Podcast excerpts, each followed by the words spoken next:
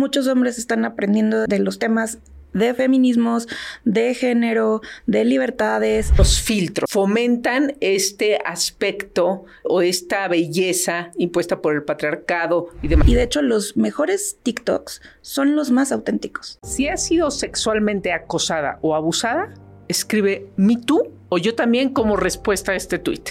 Era el 15 de octubre de 2017 cuando la actriz Alisa Milano invitaba a las mujeres a levantar la mano en Twitter con la intención de ayudar a la gente a dimensionar la cantidad de mujeres que han sido abusadas en la vida. Esto después de aquella nota del New York Times en el que se destaparon los abusos del productor, hoy condenado a 39 años de prisión, Harvey Weinstein.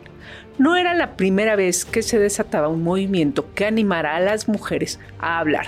De hecho, la activista Tarana Burke había originalmente promovido un Me Too en 2006, aunque no en el mundo digital, precisamente para dar a las mujeres jóvenes, particularmente a las de color de comunidades de bajos ingresos, una sensación del empoderamiento al comprender que no estaban solas en esas circunstancias. El alcance del hashtag a través de redes sociales resonó en buena parte del mundo occidental. Luego vino la histórica marcha del 2018. En México, una histórica marcha también impulsada por los feminicidios más mediáticos de aquella época, como Lesbi Berlín en la UNAM, sacaron a miles de mujeres que no se consideraban aún feministas a las calles y la visibilidad de casos y de historias expuestas en Twitter hicieron a millones de mujeres identificarse y querer hablar, querer hacer algo por cambiar el peso del patriarcado en la sociedad.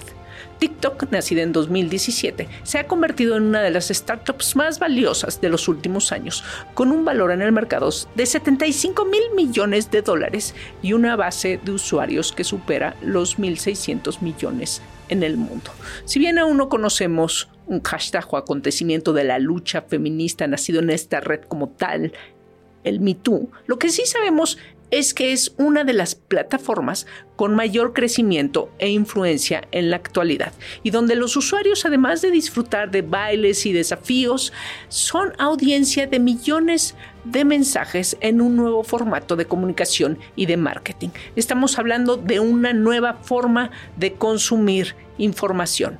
Solo un dato para dar contexto. En el Reino Unido, 40% de los jóvenes entre 18 y 24 años usan TikTok y 15% de esas personas utilizan esta plataforma para consumir noticias. Esto de acuerdo al Reuters Institute. Y justo por eso, hoy nos acompaña Laura Reina, gerente de asuntos públicos de TikTok para Latinoamérica. ¿Qué peso está teniendo la red social en la lucha feminista ¿Y qué es lo que están observando ellos desde dentro? ¿Cómo empujar el cierre de la brecha de género? ¿Están interesados en ello o no? No es algo que hemos visto con Facebook particularmente, o tampoco Twitter, por ejemplo, sino que las cosas se dan. Bienvenidas. Esto es Dalia Talks Detonamos conversaciones que retan al statu quo con temas sobre empoderamiento, diversidad, inclusión, equidad de género, liderazgo y life skills. Somos más que un podcast, somos transformación. Hola, ¿cómo están? Yo soy Laura Manso y les invito a que nos sigan y nos dejen sus comentarios a través de nuestras redes sociales arroba Empower. En esta ocasión le doy la bienvenida a Laura Reina, quien ha trabajado muchos años en temas de tecnología, políticas públicas e impacto social. Ella es maestra en políticas tecnológicas por la Universidad de Cambridge, doctora en administración pública en el INAP México y fundadora de Puentec, un laboratorio de política pública y tecnología.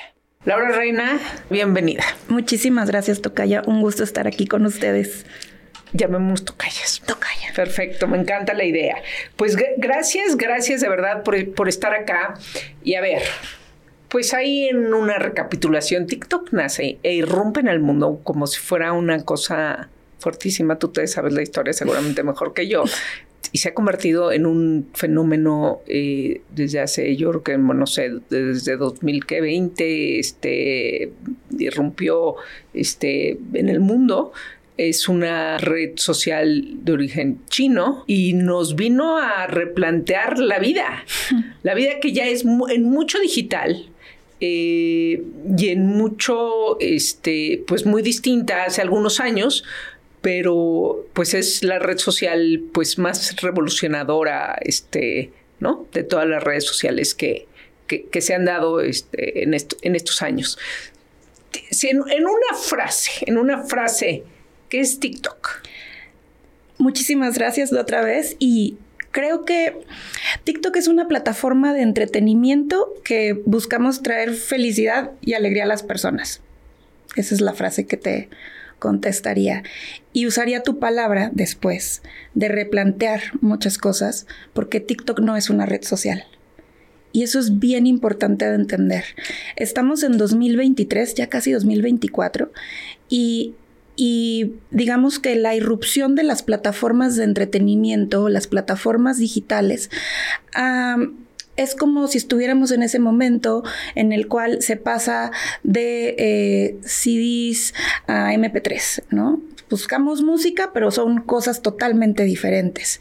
Y la diferencia es que las redes sociales conectan a las personas con las personas y las plataformas de entretenimiento conectan a las personas con el contenido. Y esas plataformas de entretenimiento antes las habíamos visto en cuando íbamos al cine, en cuando elegíamos, este, eh, digamos, qué, disco comprar, cuando elegíamos a qué restaurante ir o, qué receta de cocina iniciar, ¿no? Digamos, utilizábamos libros, eh, espacios eh, y demás. Y TikTok como plataforma simplifica esa relación con los contenidos que a las personas les interesan. Entonces, hay que replantearnos la manera en que entendemos lo que es, eh, o sea, al hablar de TikTok es desaprender mucho. De entrada a entender que no es una red social y así fue concebida. Sí. Como una plataforma de entretenimiento. De entretenimiento. Ok, porque entonces la entendimos, pues no sé, por, por... Por inercia. Por inercia. Y es normal dinos algunos números de TikTok hoy en el mundo. En el mundo y en México, porque también está, bien hablar de México. Estamos en 150 países y regiones, más de 75 idiomas. Eh, y cada vez más son las personas que descargan la aplicación. Em, más allá de hablar de números, que creo que también es otro de los desaprendizajes, por un lado está la parte de la obsesión con eh, pues, cómo te ves en, un espacio digital que, que, se piensa y demás, y eso tiene impactos en la salud mental de las personas. Y por otro lado, la, la tirada es, y bueno, ¿y cuántos likes y cuántas personas y cuánto tal? Y la invitación es más bien a vamos a pasar, nosotros creemos que es una plataforma inacabada por dos, por varias razones, pero una es porque eh, no tiene que ser los videos perfectos, no tiene que ser el post excelente, no todo mundo tiene que subir un TikTok, o sea, hay muchas formas de vivirlo y ahorita te explico eso. Y por otro lado también es porque todo el tiempo estamos agregando cosas nuevas. Eh, en otras partes del mundo eh, tenemos diferentes productos, diferentes cosas, y creo que eso también viene a replantear muchas de, de las maneras en las que estamos teniendo conversaciones públicas y en la manera también en que nos conducimos en el mundo digital. Em, creo que hay una en este desaprendizaje una oportunidad bien grande de cómo queremos hablar de ciertos temas.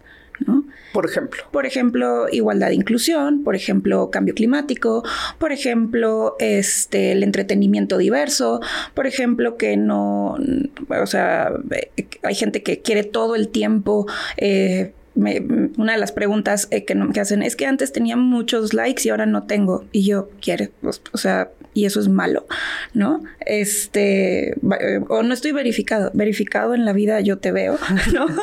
Existes. Este, existes, ¿no? Este, y esa parte de, para nosotras es que tú entres a la plataforma, veas algo que te interesa para ti y lo vayas a hacer a la vida real y luego vengas y nos cuentes.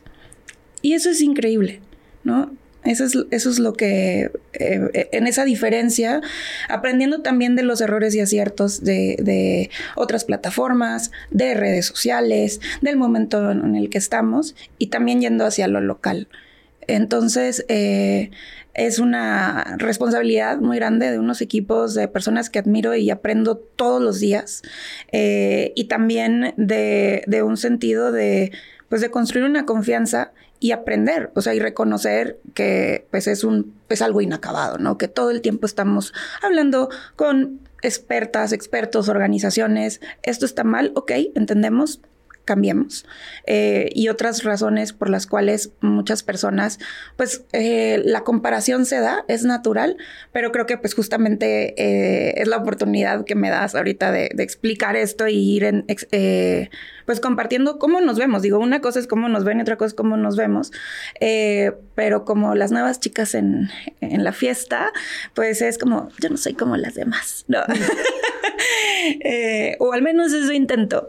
Y, eso ha sido muy divertido de, seguir, de ejercer y pues también es lo que estudié, entonces pues es un privilegio y una responsabilidad bien grande. Sin duda. Eh, a ver, en tanto estamos en el podcast de Dalia, en tanto nos interesa el cierre de la brecha de género eh, y en tanto el, plataforma de entretenimiento y redes sociales eh, están siendo, por un lado, ¿no? O sea, esta evidentemente esta gran influencia, lo que se hablaba mucho de la televisión hace muchos años, ¿no? Eh, en millones y millones de jóvenes. Claro. ¿No? Hay, eh, en la introducción de este podcast hablamos del tema particular del Me Too surgido en eh, ahora X, entonces Twitter, ¿no? Y se juntó con el reportaje de Harvey Weinstein en el New York Times y se juntó con y se hizo una bola grande y provocó eh, pues la expansión de un mensaje, de una necesidad, de una revolución, de, la ola eh, del feminismo, ¿no? Que aún sigue vigente en el sentido de eh, comunicación y se, desató mucho más rápido, pero bueno, pues ahora es así es el mundo digital, ¿no? Quizá hablando del feminismo, pues ese es el primero, ¿no?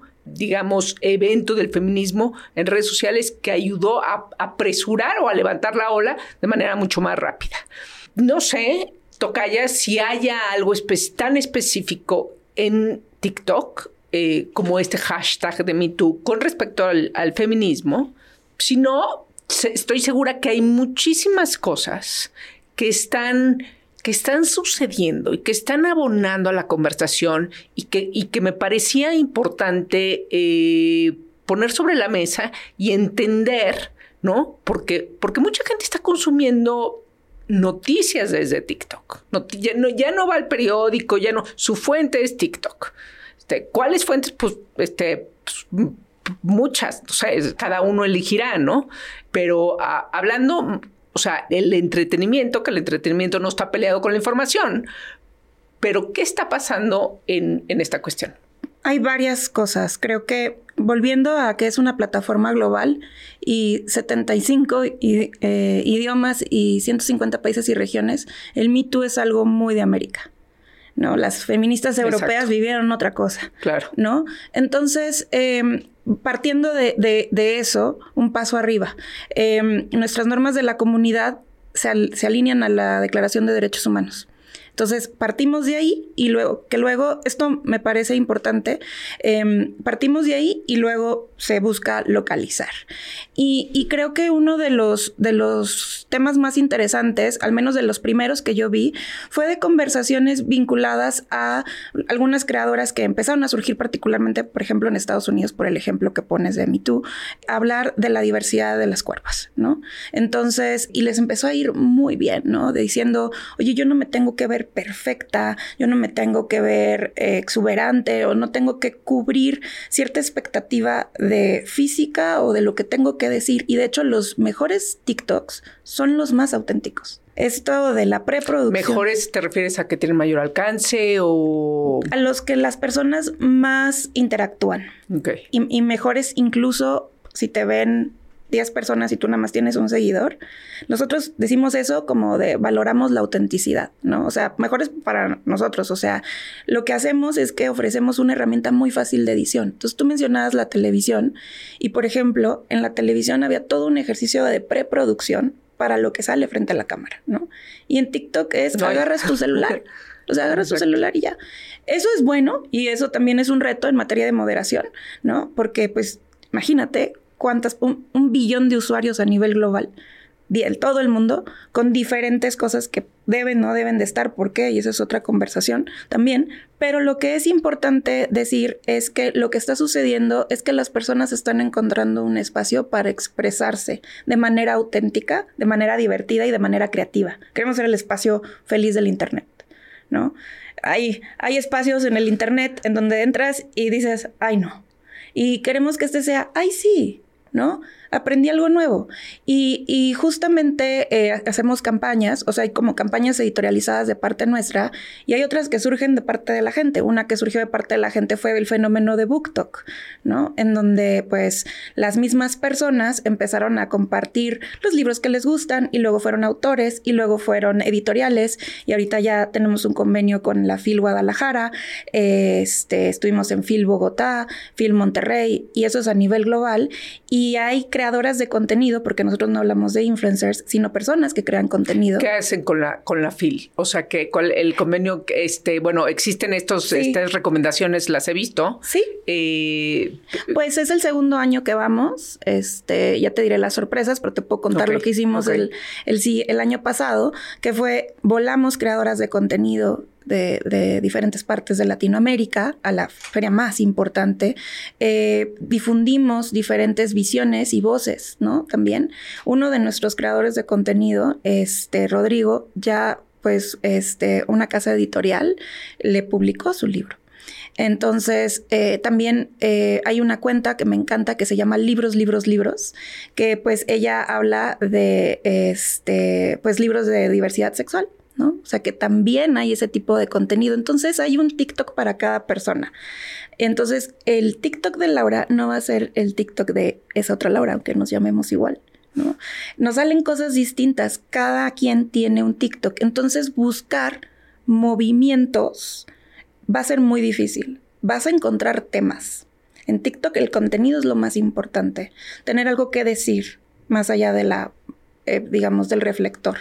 Entonces, eh, hay quienes eh, tienen algo que decir muy interesante y aprendes y desaprendes cosas. Entonces, en la privacidad, imagínate a alguien que termina su día y tuvo alguna situación en la oficina y le dijeron, es que tú eres alguien elige, eh, no sé, alguien que no entiende sobre temas de, género y demás, o de feminismos, o, de cualquier, o de cambio climático, puede buscar en la plataforma. Y nosotros estamos trabajando con el equipo a nivel regional, un equipo de operaciones liderado por personas que de verdad están buscando que lo mejor llegue a la plataforma este, por ejemplo, por eso convenios con la FIL Guadalajara, eh, pero hay muchos más, para que cuando las personas busquen esa información esté de ONU Mujeres, que les pueden seguir, ONU Mujeres MX, que esté de Luchadoras MX, por ejemplo, hablando de México, eh, y así te puedo decir de diferentes organizaciones con las que trabajamos en toda Latinoamérica, eh, que Cheese Foundation en el caso de, Colombia o CODEA en el caso de Chile, eh, Banco de Alimentos en Argentina, digamos, para cada uno de los temas. Entonces tú en tu privacidad puedes educarte, ¿no? O generar dudas o tener conversaciones, o yo no entiendo de esto. Y creo que eso hace falta, muchísima falta, ¿no? Eh, tener espacios donde tener, eh, donde poder aprender rápido, donde también poder generarte cuestionamientos y que te redirijan a la información. Nosotros no somos la información, son nuestras, las personas que crean el contenido, eh, pero buscamos ese tipo de alianzas. Este, si alguien está escuchando aquí, búsquenme, este, para, para que esos contenidos lleguen a la plataforma. Yo no veo las cuentas, hay un equipo enorme que, que ve todo eso, pero si hay entrenamiento, si hay información. Y si no quieres ser la persona que sube contenidos, pero quieres aprender, está... Eh, yo aprendo recetas de cocina, por ejemplo. Buenísimo. A ver, tres cosas. Con respecto, por ejemplo, así como aludimos a, Twitter, eh, las fake news, y, dijiste algo muy interesante, sus políticas están basadas en eh, los derechos humanos establecidos por la ONU y todo el mundo, este, ¿no? Sabemos de qué, de qué hablamos. No, o sea, ahí no hay pierde, ¿no? ¿Qué pasa? Porque pasa en todos lados, ¿qué pasa con las fake news, cosas que van en contra de los derechos humanos, eh, cómo funciona ahí y porque el mundo también, en el mundo, pues, este, Vemos gente con pensamientos muy distintos. Claro, y valiosos. Pero en tanto no estén a favor o alineados con los derechos humanos, en tanto ya es cuestionable. ¿Qué pasa ahí? O porque, porque sí existe, existe mucha y muchos temas muy polémicos como el tema del aborto. ¿Qué pasa con el aborto? ¿Qué pasa con la gente que es que no está a favor del derecho a decidir? Yo creo que parte de un hecho antes, ¿no? Están muy claras las normas de la comunidad dentro de la plataforma y, creo que es bien interesante decir, léanlas. Si algo aprendieron de este podcast es lean las normas de la comunidad y métanse la parte de configuración de las plataformas en las que se meten. ¿Por qué?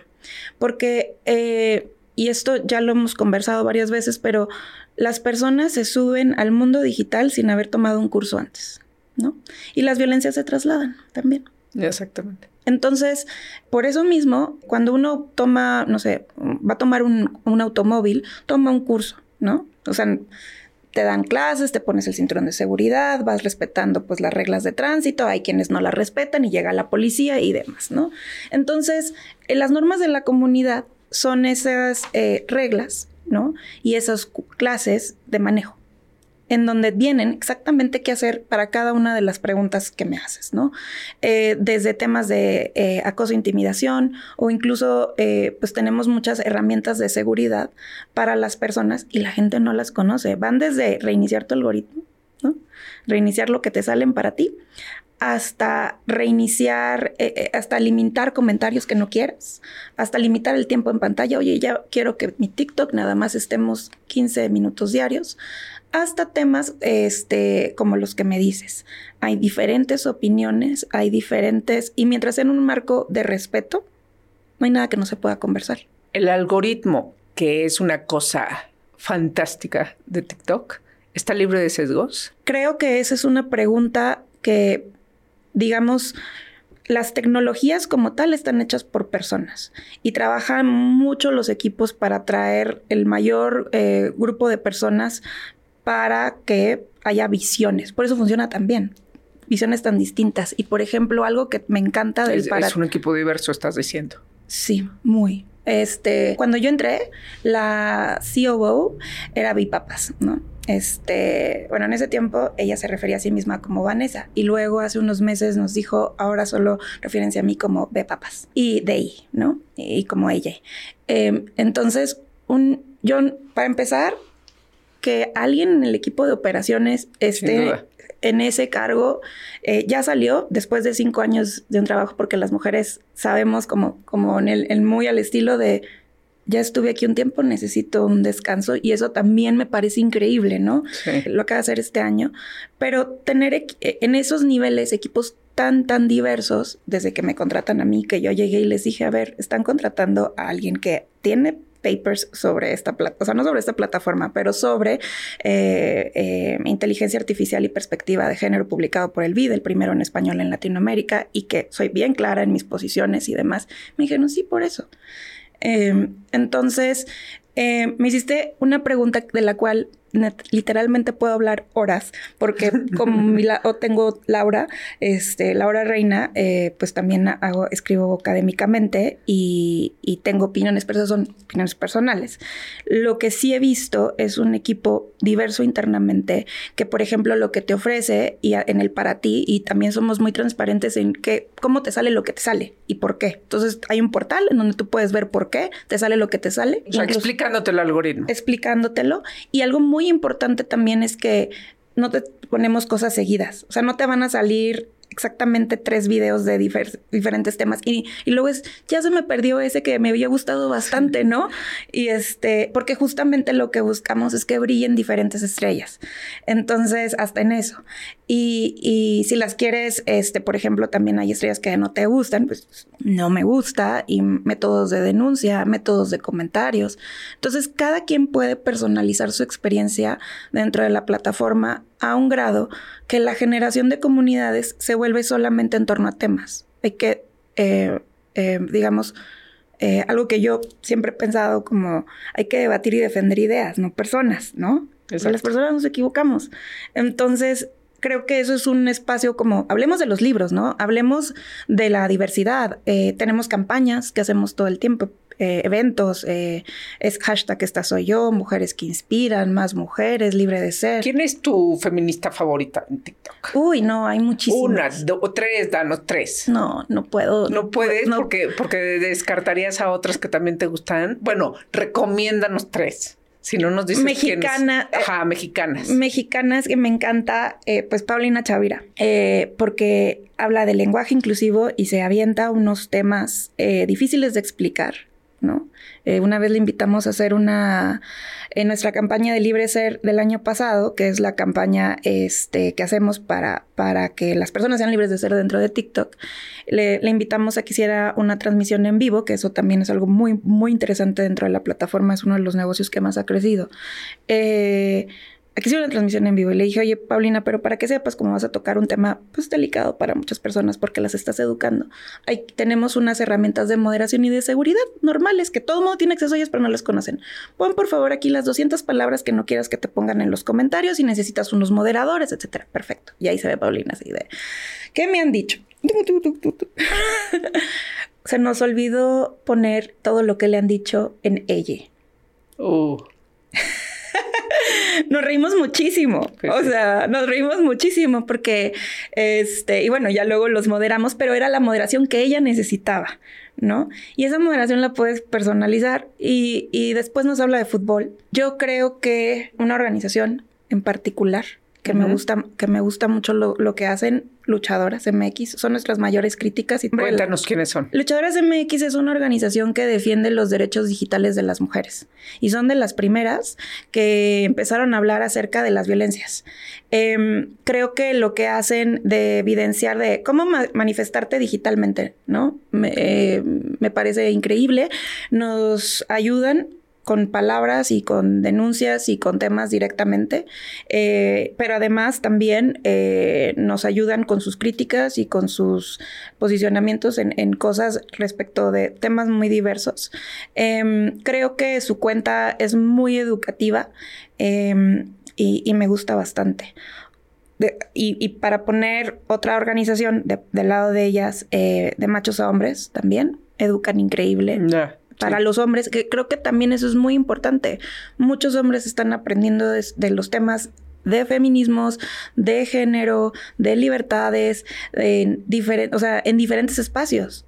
Sí, Se agarran sí. de donde sea. Este, porque pues es, es que no sé, ¿no? Entonces, ¿qué tal que en la privacidad puedes tú ver la cuenta de luchadoras, ¿no?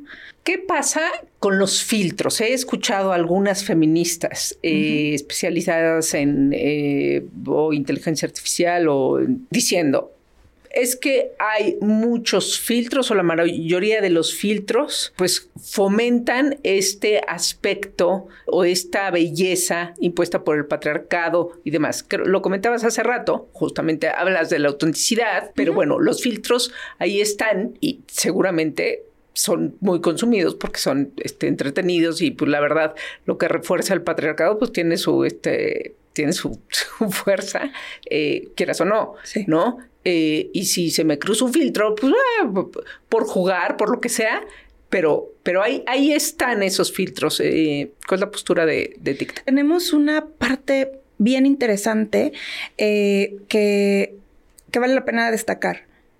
Hay partes del mundo en donde los filtros son adorados, ¿no? O sea, y que son parte de la cotidianidad, ¿no? O sea, que no tienen esta perspectiva de cómo entendemos a los filtros desde esta parte del mundo también, ¿no? En Japón, en Corea del Sur, eh, los movimientos feministas hablan de la relevancia de verte como tú te quieres ver y si lo quieres usar estás en un ejercicio de libertad. Como si no, no pasa nada, o sea, no... Son opiniones diferentes. Claro. Nosotros no tenemos una opinión en particular. Tenemos una cosa que se llama Effect House, ¿no? Y que yo invitaría a esas feministas a que por favor saquen sus filtros ahí.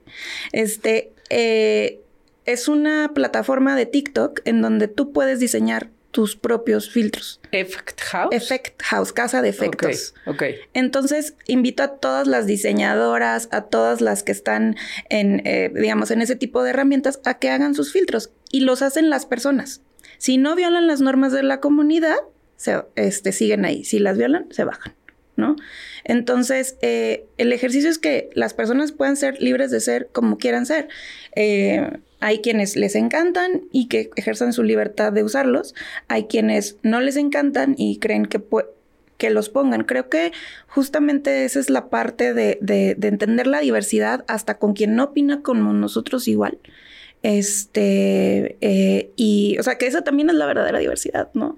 Y es difícil. 100%, ¿no? Si coincido con el modelo femenino, o sea, bueno, del el, estereotipo femenino del patriarcado, pues coincido, ¿no? Hay quienes no, hay quienes sí, etcétera. Pero que todas las personas tengan la libertad de ser, o sea, como quieran ser, sin un ejercicio de violencia del otro lado. ¿no? Entonces, por eso las normas de la comunidad tienen como luego una parte de, valores y principios que está súper interesante porque contraponen temas. Eh, otra organización con la que trabajamos muy de cerca es la Fundación Paz, que eh, financiamos una página de ellas para denunciar, por ejemplo, todo el material de abuso sexual infantil en línea de protejomexico.org. Ahí eh, estoy en el consejo de la organización y ellas las siento en la misma mesa que con luchadoras y tienen opiniones bien distintas. Y son dos, una organización que está luchando contra la pedofilia digital y otra que está hablando con las libertades de las mujeres, ¿no?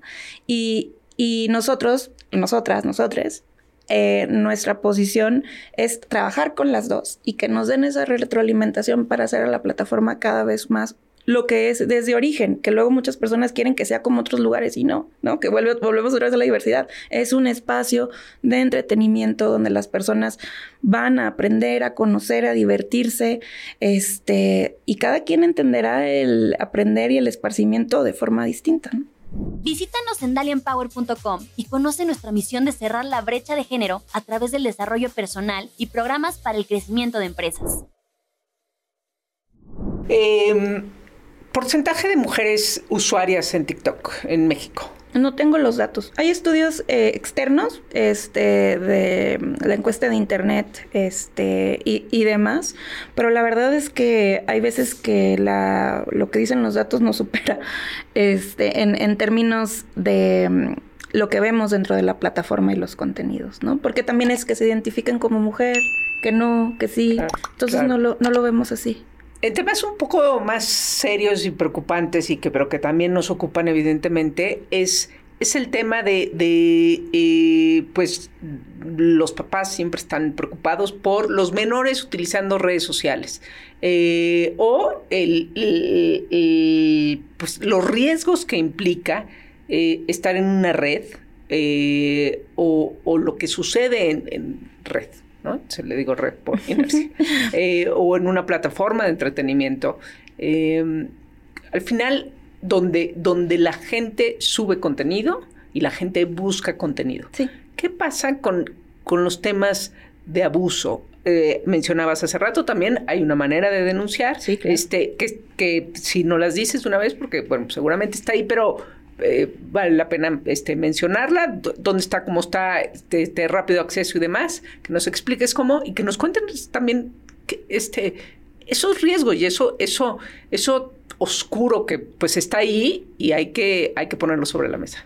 Vuelvo a decir, normas de la comunidad, leerlas. Dos, si le das clic, es muy intuitiva la plataforma, entonces si ves un video que no debe estar ahí porque cometimos un error, le das, eh, le dejas seleccionado y te va a ofrecer los distintos tipos de denuncia y se denuncia inmediatamente. Em, tenemos un centro de transparencia donde publicamos cada trimestre qué borramos, por qué lo borramos, cómo lo borramos. La mayor cantidad de los videos que borramos son, o sea, nosotros, nosotras de que avanzamos, ¿no? De un paso adelante y hay muchas personas, me borraron mi video, me lo bajaron y no me parece justo, puedes apelar porque nos podemos equivocar. Em, y en ese sentido tenemos también un centro de seguridad en donde yo, mi, parte de nuestro trabajo y de mis colegas es trabajar con organizaciones de la sociedad civil. Por ejemplo, si buscas la palabra suicidio en TikTok o la palabra feminicidio en TikTok, te salen los teléfonos de Consejo Ciudadano en el caso de México. Y no hay videos, ¿no? ¿Por qué? Porque al final lo, no es el lugar, uno, es una plataforma de entretenimiento donde queremos que el espacio sea eh, un espacio feliz. Este, y por otro lado, no somos las y los expertos. Con Consejo Ciudadano me dicen, cada vez que hacemos campaña con ustedes, los teléfonos suenan, y no solo de México, de Latinoamérica. Y en el caso de, de, de de organizaciones con las que también colaboramos. Hay unas que, me encantan, que son de los creadores de Alerta Amber, ¿no? Por ejemplo, en el caso de Estados Unidos, eh, es una organización que tiene el mismo objetivo que tiene Fundación Paso Te Protejo México en el caso de México. Toda Latinoamérica hay solamente, hay como una organización internacional que se llama Enjope, que se dedica a combatir el material de abuso sexual infantil en línea. Más No le digan, por favor, pornografía infantil todo material de menores de 18 años es abuso sexual. Entonces, ese material no está permitido en TikTok. Lo bajamos activamente todo el tiempo y con... Eh, son solamente tres organizaciones en Latinoamérica que tienen, son parte de INJOPE, que son Fundación Paz, este, en un consejo que se llama Te Protejo México, teprotejomexico.org, donde les decía, pueden denunciar eh, PACs, y esto se va directamente a la policía cibernética y a nivel global. Eso es una que me parece súper interesante. Otra también, este, eh, Grooming Argentina y, Red Papás en el caso de Colombia. Con las tres son líneas de reporte serias, eh, que, creo que hace falta mucho en México, líneas de reporte, porque cuando tú tocas estos temas, cuando los estamos tocando aquí, detonas cosas, ¿no? Y esos detonantes alguien los tiene que atrapar. Eh, y por eso desde TikTok, cuando hablamos de estos temas, mandamos a nuestros, y esto lo hacemos, las Lauras que trabajan en otras regiones hacen ese mismo trabajo de buscar organizaciones tanto de salud mental como de abuso sexual, este, para ese tipo de espacios, eh, que haya expertas y expertos detrás, no solamente para tratar los temas, sino también para darnos esa retroalimentación. Ahora los pedófilos están utilizando estas palabras, ahora están haciendo esto, ahora están haciendo esto otro, y es un mar de temas, que hay equipos enormes de moderadores de contenido, de políticas de producto, de seguridad y confianza, mexicanas y mexicanos, que trabajan en eso. Eh, y imagínate, pues en la televisión, por ejemplo, o en la radio, o en un podcast ahora, era mucho más fácil editar y censurar temas, ¿no? Pero ¿qué pasa cuando son cosas, son muchos al mismo tiempo? Entonces, hacemos un esfuerzo muy serio en, en pues en mejorar, en educar a las personas también, en qué subir y qué no subir. TikTok es una plataforma para mayores de 13 años. Eh, y muchos papás eh, dejan que, sus hijas, sus hijos, sus hijas suban esto. Entonces tenemos una guía para padres que hicimos justamente con Fundación Paz. Estamos por relanzar una nueva versión, porque ya pasaron dos años y TikTok cambió, pero la guía sigue eh, disponible, en donde les enseñamos a los papás, a los cuidadores, a las tías como yo, agarraditos de las manos, qué es TikTok, qué no es, qué puedes hacer, y también que nada de lo que inicien en su vida parta del miedo, sino del anhelo. Y lo que quieren es que sus hijos tengan espacios de esparcimiento sanos en la vida real y en la vida virtual, ¿no? Y así como te daban el permiso de adolescente, bueno, ¿a qué hora llegamos a la fiesta? A las 12, a las, no, a las 10. Y entonces estabas en ese proceso de negociación. También pasa con, con las plataformas digitales. Entonces hicimos una herramienta muy padre en la que, me salió lo norteño, lo padre, este, en la que em, tienes una conversación en lugar de un castigo. Y, y, y, también desde un punto de vista no adultocentrista. Porque no sé si te pasó o, o todas escuchamos de, este, es que mi, me leyeron mi, mi diario, ¿no? O sea, ahora las plataformas son de alguna manera los diarios de las, los adolescentes. Y el papá, la mamá, el tía quiere ver todo y es un espacio de privacidad también. Necesitamos respetar también sus derechos digitales.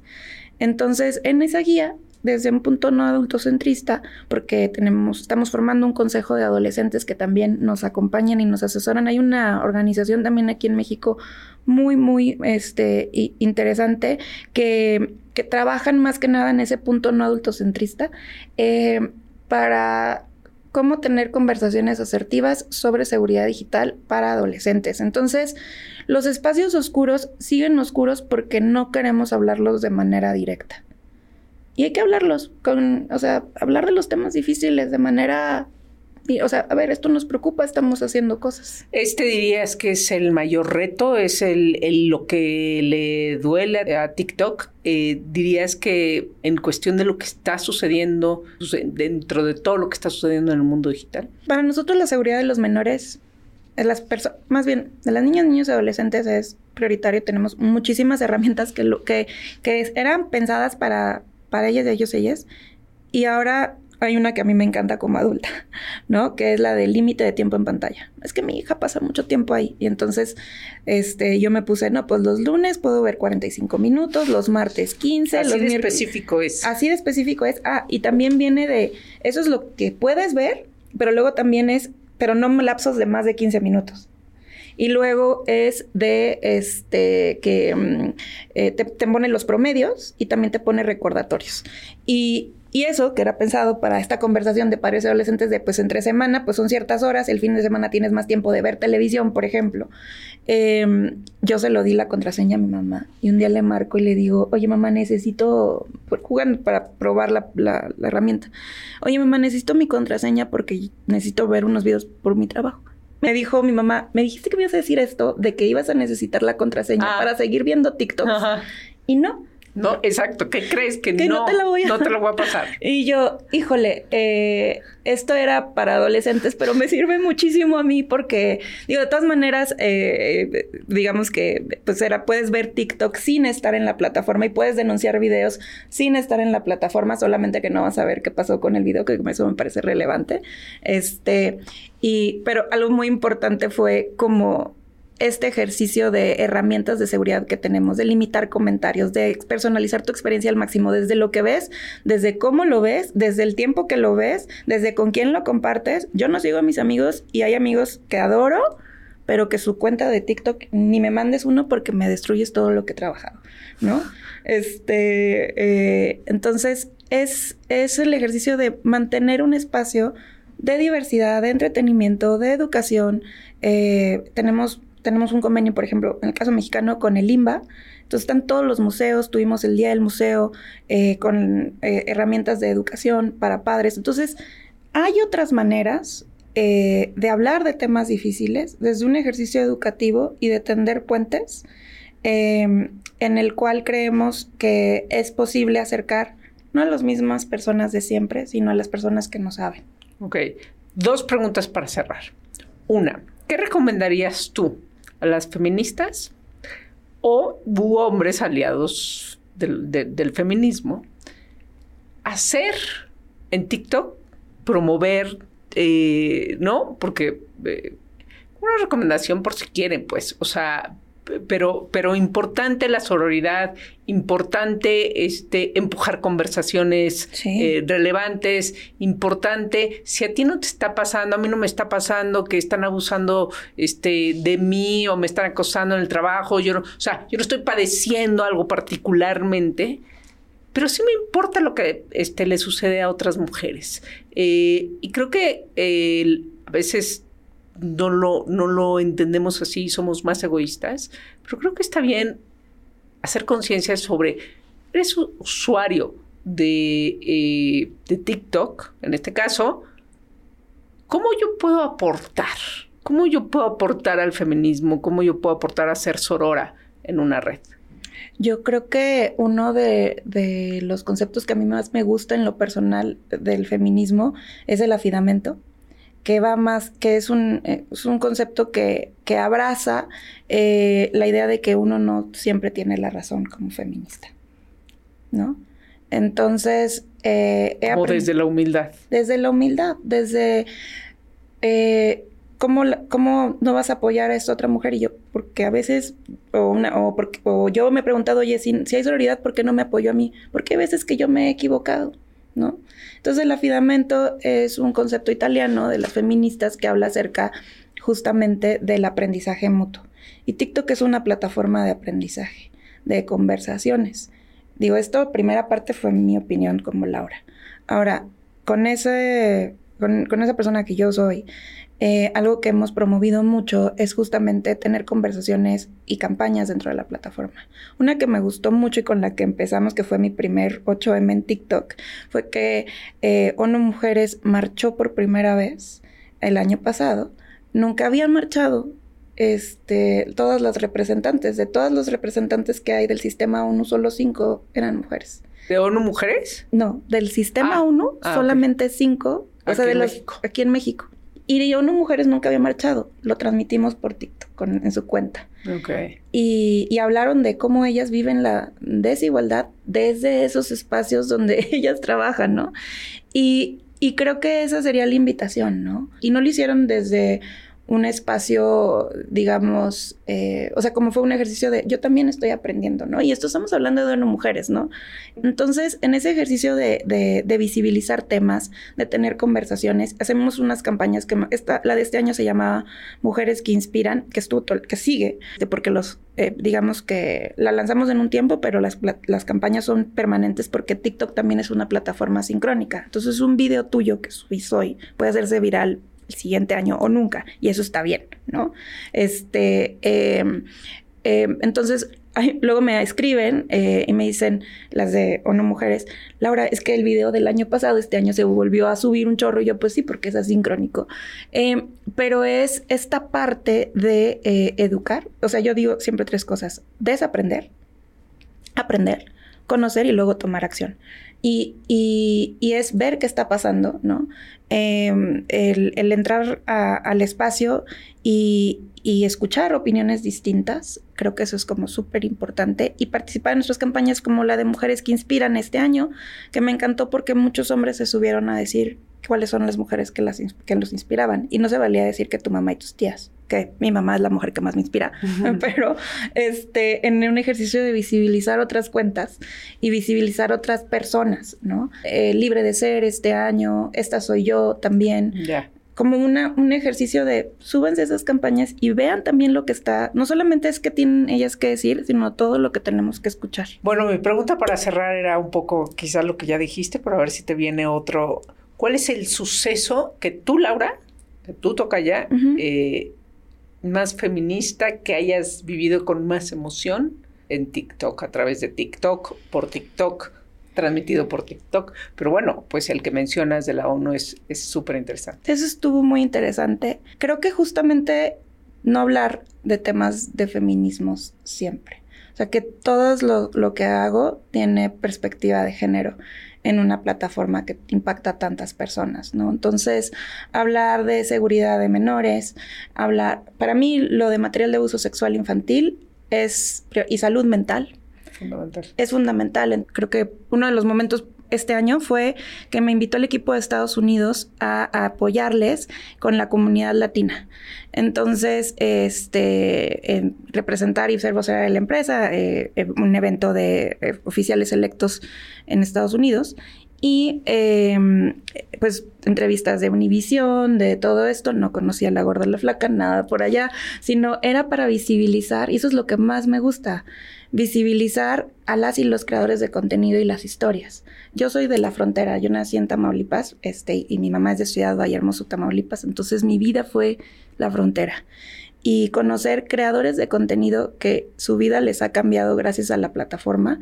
Era una familia que tenía en Puebla, York, que tiene 30 años en Estados Unidos, sirviendo comidas mexicanas, no les iba bien, cada mes batallaban abrieron la cuenta de TikTok y el año que más vendieron fue el 2020 y ya está por abrir otra. Y era una familia de personas indocumentadas.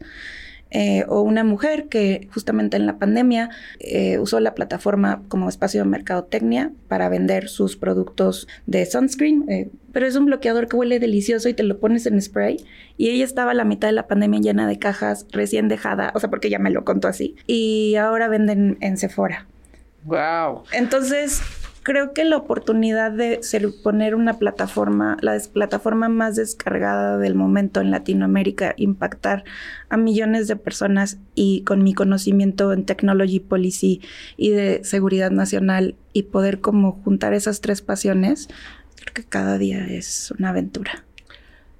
Laura Reina Tocaya. Tocaya. Eh, Qué gran conversación. Muchas gracias por todo lo que nos acabas de compartir. A ti. Que es, que es mucho, es súper enriquecedor y que me encanta haber platicado contigo. Ojalá vuelvas pronto a Dalia Talks. Ay, gracias. Gracias por habernos acompañado. Recuerden que pueden dejar sus dudas y comentarios en nuestras redes sociales, arroba Dalia Empower. Si llegaron hasta aquí, cuéntenos qué es lo que les gusta ver en TikTok. ¿Ustedes qué hacen en TikTok? Mi nombre es Laura Manso y me pueden encontrar en redes sociales como arroba Laura Manso. Nos vemos y nos escuchamos en el siguiente episodio de Dalia Talks.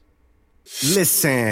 Te esperamos en nuestro siguiente episodio de Dalia Talks. Compártelo y únete a nuestra comunidad. Gracias por escucharnos.